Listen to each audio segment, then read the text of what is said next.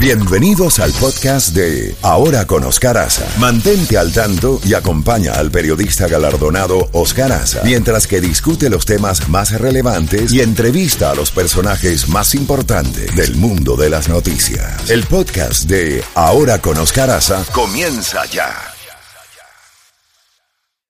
Bueno, son las nueve y tres minutos en la mañana. Agradecemos la participación en el programa de Ramón Humberto Colás, psicólogo, y con quien vamos a conversar, a conversar sobre estos eh, acontecimientos lamentables, muchos de ellos, que estamos viviendo con el tema de las protestas por eh, los eh, asesinatos contra eh, dos miembros de la raza negra a manos de policías blancos. Ahora bien, Ramón Humberto, gracias por, por acompañarnos en la mañana de hoy. Eh, evidentemente que eh, continúan las protestas, continúan las participaciones de los activistas y también continúan la participación de personas que lo que están haciendo es delinquiendo con, con negocios y comercios e incendios. ¿Por qué siguen las protestas cuando hay mecanismos que han eh, arrestado a los policías, han destituido a los policías y se han iniciado procesos judiciales contra esos policías por lo que han hecho? Eh, ¿Cuál es la, razón principal de que las manifestaciones continúen, que continúen las protestas? Adelante, Ramón Humberto, y bienvenido. Gracias, Oscar, por invitarme. Ah, una pregunta que me han hecho en estos días algunos medios que me han entrevistado porque vivo en Mississippi, un estado con una población de afro eh, norteamericana bastante alta, en proporción con su población es la más alta del país. Y la pregunta eh, coincide con la suya. Yo he llegado a cuatro grandes conclusiones. La primera es que continúan para provocar reacciones, complicidad social de una mayoría silente que no se está manifestando en la calle. Esto no es la mayoría de los norteamericanos que están haciendo esta protesta. Y esa complicidad ellos la necesitan para convocar a su militancia. Ellos necesitan estar midiendo, hablo de activistas, midiendo cómo está la respuesta ante situaciones dinámicas que pueden este, producirse en la sociedad norteamericana. No son mayoría, repito, y ellos quieren este, crear un ruido para que estas personas, mayoría silente, venga a su ruedo y de esa manera provocar un mayor conflicto, darle, eh, generar una situación mayor. La segunda es que cada acción política, usted sabe, tiene una reacción política y ellos esperan que la reacción del gobierno pase por el error, la improvisación y de alguna manera el exceso. Y esto puede ser eh, aprovechado para generar de alguna manera un desgaste eh, visible en la Casa Blanca. Eh, la tercera razón que, que yo considero que está presente en la prolongación de estas manifestaciones es que los líderes de estas manifestaciones se han planteado hacer una especie de cruzada para fortalecer al candidato demócrata a las elecciones de, noviembre, eh, Biden, y debilitar a Trump en ese para ese momento. Yo creo que ahí está parte del, del, gran problema. Y lo último, porque están midiendo su propia capacidad para movilizar. Eh, teniendo en cuenta de que ellos plantean de que este es un primer paso a eventos futuros y que ellos y que no tienen que estar necesariamente asociados a un crimen de odio o tal, sino que quieren globalizar de alguna manera el fracaso y quieren saber con qué fuerza pueden contar. Discúlpeme que me salga un poquitito de la pregunta para llegar a esta conclusión que es clara. Hay un personaje en la historia que es desconocido, pero para mí es la más, el más importante del siglo XX, que es Antonio Gramsci. Él planteaba de que se podía hacer acciones políticas para cambiar el sistema, pero no planteaba la violencia ni la lucha armada. Por eso fue expulsado la Internacional Comunista, porque discrepaba con los postulados de Lenin y todos los líderes eh, clásicos, históricos del, comunismo. Pero ¿qué pasa? La acción de, de, de Gramsci es lenta, es una cosa que plantea que hay que consolidar cierto espacio para moverse a otros, pero eso es un proceso largo, aunque las universidades, los medios, etcétera, están practicando eso de Gramsci, hay un grupo que dice hay que acelerar el proceso. ¿Y cómo se puede acelerar el proceso?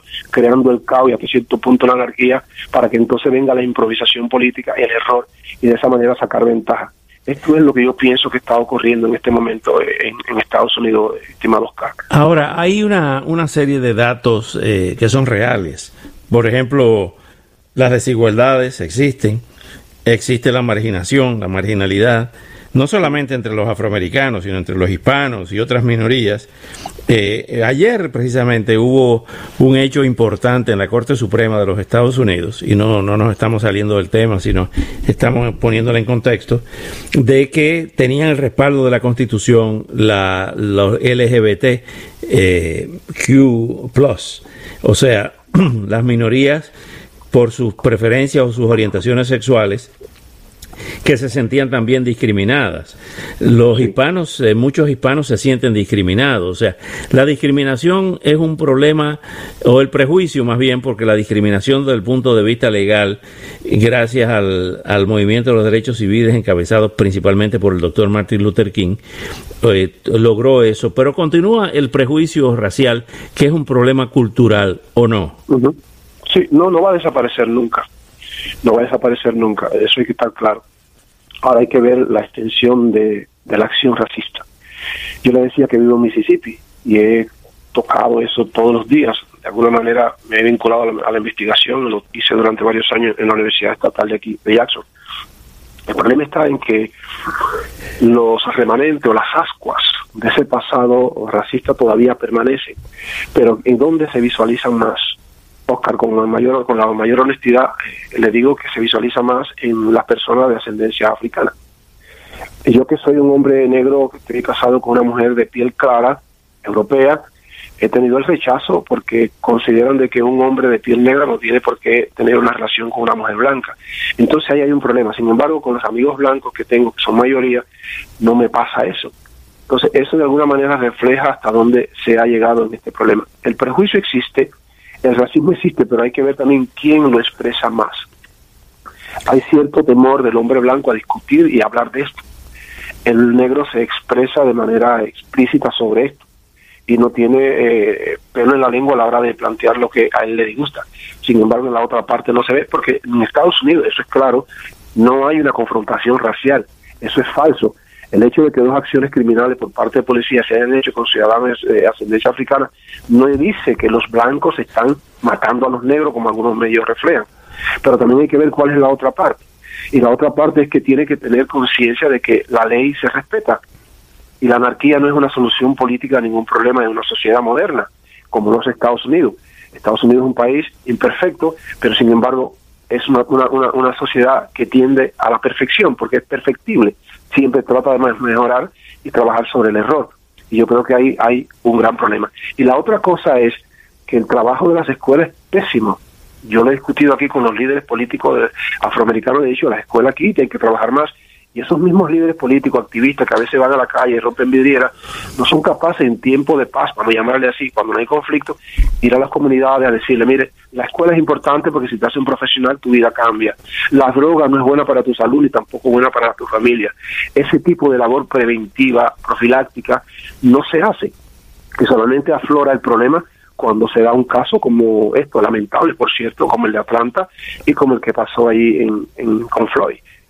Yo creo que hay que prevenir, hay que trabajar más en eso y yo veo que los líderes aprovechan esta coyuntura para hacer política, no para educar antes, para evitar que se den acciones como esta que están ocurriendo hoy día. Ramón Humberto Colá, como siempre es un placer conversar con usted y un gran saludo y hasta una próxima oportunidad. Muchísimas gracias, Oscar. Siempre es un placer compartir con usted. Bueno, muchas gracias. Bueno, Ramón Humberto Colá desde Jackson, Mississippi, hablando del tema este racial. Bueno.